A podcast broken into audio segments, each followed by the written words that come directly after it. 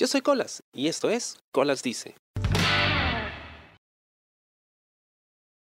A veces me pregunto si es mejor vivir algo que siempre has querido vivir, aunque sea por un poquito, o simplemente no vivirlo para evitarte el dolor de tener que dejarlo ir. Me ha pasado muchas veces en todos los aspectos de mi vida y estoy seguro que a ti también. Pero probablemente el, aspecto donde más lo siento es en las relaciones de pareja. Cuando conozco a alguien que me cae súper bien, que me gusta mucho, que me hace reír y de repente pienso, oye, quizá aquí hay una oportunidad de algo más, ¿no? De no solamente ser amigos, sino, ¿por qué no? Algún día tener una relación con esta persona. Y esta es una constante en mi vida, que de pronto algo pasa ¿no? y me jalan el tapete y me voy de cara. Y por una u otra razón esta persona termina alejándose. O tiene que o decide hacerlo. Y es muy jodido porque como que te quedas en el aire, ¿no? De pronto tienes esa oportunidad de, tener algo muy bonito, algo que siempre has querido tener, y te lo dan a probar y luego ya resulta que no, no te toca. Es como cuando tienes mucha hambre y hay bocaditos ¿no? y te dan a probar lo que vas a comer y sabe muy rico y ya quieres sentarte a la mesa a comer y de repente te dicen, oye, ¿sabes qué? Se canceló la cena y te tienes que ir a tu casa con hambre. Ya, es así. Y me pasó hace un tiempo. Bueno, me pasó muchas veces, pero me pasó hace un tiempo. Conocí a alguien. Era muy divertido. Y estuvimos saliendo por un mes. Como amigos, nada más. Pero empecé a barajar esa posibilidad, ¿no? ¿Qué pasaría si, si seguimos saliendo y las cosas van bien? Y le digo para que esté conmigo. Oye, sí, podría ser, ¿no? Finalmente. Y, resulta que... que no, que no iba a haber tiempo suficiente para que eso pasase porque tenía que irse, tenía pensado viajar fuera y probablemente no nos fuéramos a ver nunca más. De hecho, no nos volvimos a ver. Y ese sentimiento, saber que estás tan cerca de algo, o que finalmente hay una, siquiera una posibilidad, y de repente te la quitan, es, muy jodido.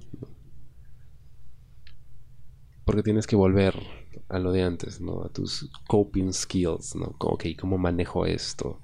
Bien, creo que la forma más fácil para mí de poder manejar esto, de procesarlo, es pues reconocer qué es lo que estoy sintiendo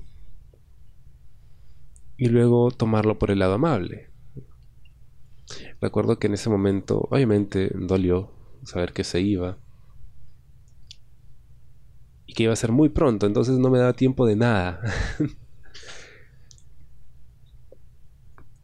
entonces tenía dos formas de verlo, o me echaba a llorar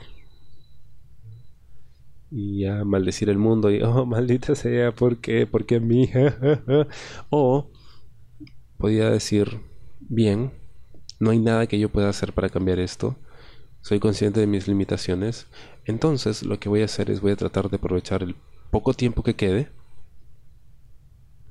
Y ojalá esa persona también quiera aprovecharlo. Y si no, bueno, ya pues, ¿qué voy a hacer? Pero voy a intentarlo al menos. Y voy a estar agradecido por la experiencia que tuve, por ese mes en que salimos y fue divertido y me reí e hice cosas nuevas y fue a lugares que no conocía. Si no puedo hacer nada, entonces por lo menos me queda eso. Claro, hence the question, ¿no? En la pregunta, preferiría haber no vivido eso y así no saber de qué me estaba perdiendo y ahorrarme ese dolor o pues preferiría haber vivido eso y aunque doliese mucho, por lo menos pues contar con esa nueva experiencia en mi CV. Decidí que lo segundo era mejor. Es mejor haberlo tenido aunque sea un ratito que no haberlo tenido. Es cierto, cuando pasa eso y luego eso que tanto quieres se va, duele, duele mucho. Y es normal. Pero el no haberlo tenido también duele, ¿no? Entonces, pues entre no tener y tenerlo aunque sea un ratito, prefiero al menos un ratito, porque ahora sé cómo se siente, ¿no? Ahora sé qué es lo que quiero y qué es lo que busco. Si no sabemos cómo se siente, entonces probablemente ni siquiera sepamos si nos ha de gustar o no cuando llegue.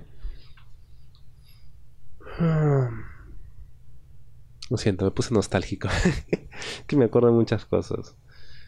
Me acuerdo que casi la cago porque habíamos quedado un día y llegó tarde.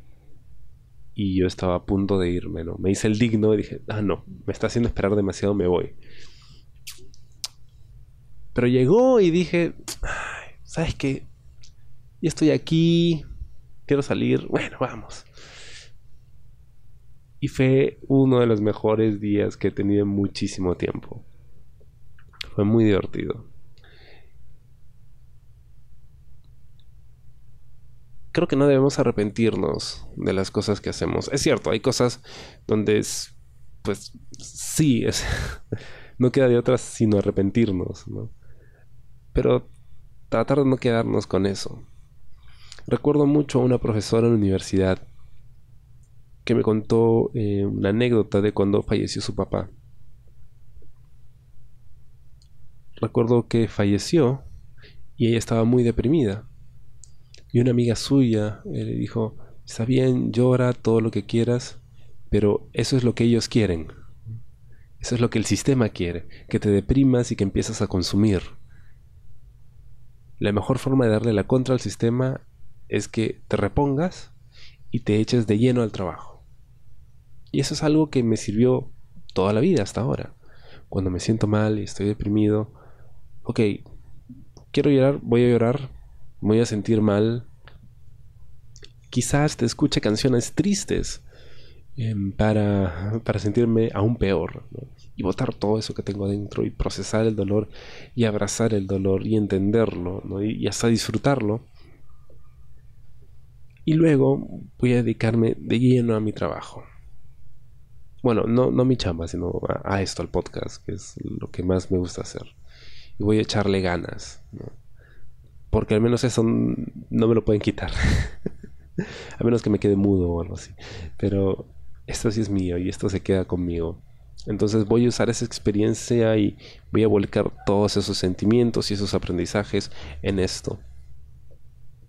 Y es lo que suelo hacer. Eso no quiere decir que va a dejar de dolerme lo otro. Siempre duele pero hagamos algo productivo con ello.